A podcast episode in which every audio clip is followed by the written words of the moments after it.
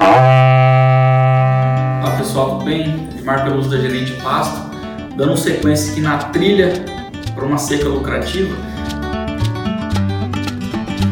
O primeiro passo de um planejamento é determinar a capacidade de suporte de cada área de pastagem e assim no somatório a capacidade de suporte da fazenda toda mês a mês na safra inteira, ok?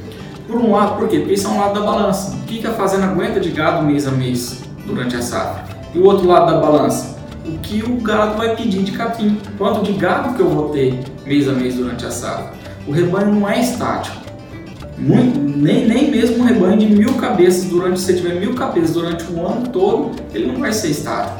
O peso dele vai variar e o animal come em função do peso. Se o peso varia, o que ele pede de capim também varia ok? Então é preciso evoluir o rebanho. Essa evolução você pega de julho a junho e vai, considerando nascimento, índices, e dentro disso vão ter índices reprodutivos, mortalidade, é, peso de desmama, vão ter os ganhos de peso de categorias em recria, vão ter como que você vai fazer a terminação, vai ser sem confinamento, é confinamento, o que, que você vai utilizar, qual protocolo nutricional vai utilizar, né? O, protocolo, a nutrição é uma estratégia de manejo de pasto.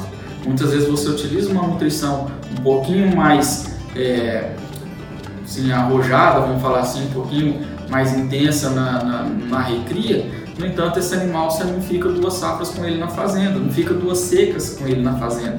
Ele já vai entrar em peso de confinamento ou em peso sem confinamento e vai entrar para o trato e vai morrer, vai entrar na fase de terminação mais cedo. Ok? Não vai passar ali a seca com 310, 320, 330 quilos, que é praticamente aquele animal que você não consegue engordar e ele está comendo muito pasto, está te pesando a seca, ok? Esse animal um bianual, é, vamos dizer assim, não é muito sadio, né? É um animal muito pesado para seca, ele não é nem pesado o suficiente para confinamento e nem e é pesado demais porque come muito, né? Então fica meio que no, no meio do caminho ali, ok? Então, protocolo nutricional, vou usar um sal aditivado, um sal mineral aditivado, vou usar um proteinado, vou usar um proteico energético. Tudo isso vai influenciar na evolução do rebanho. Sem animais hoje ganhando mais peso do que se você usar um sal, um sal mineral comum, por exemplo, no mês que vem vai pedir mais capim. E no outro mês, mais capim ainda. E no outro mês, mais capim ainda, porque ele está mais pesado. No entanto, ele sai antes da fazenda de repente, como eu falei, consegue tirar antes da seca. Então, na evolução do rebanho tem que considerar como nascimento, mortalidade e o protocolo nutricional influencia demais, porque você vai é, evoluindo esse animal e quando que esse animal vai sair, considerando o abate, ok?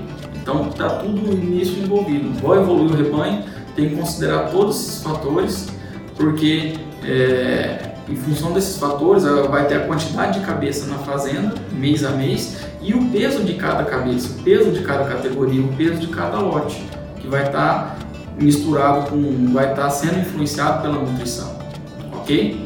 Considere isso aí na hora de fazer uma evolução do rebanho bem feita. Abraço!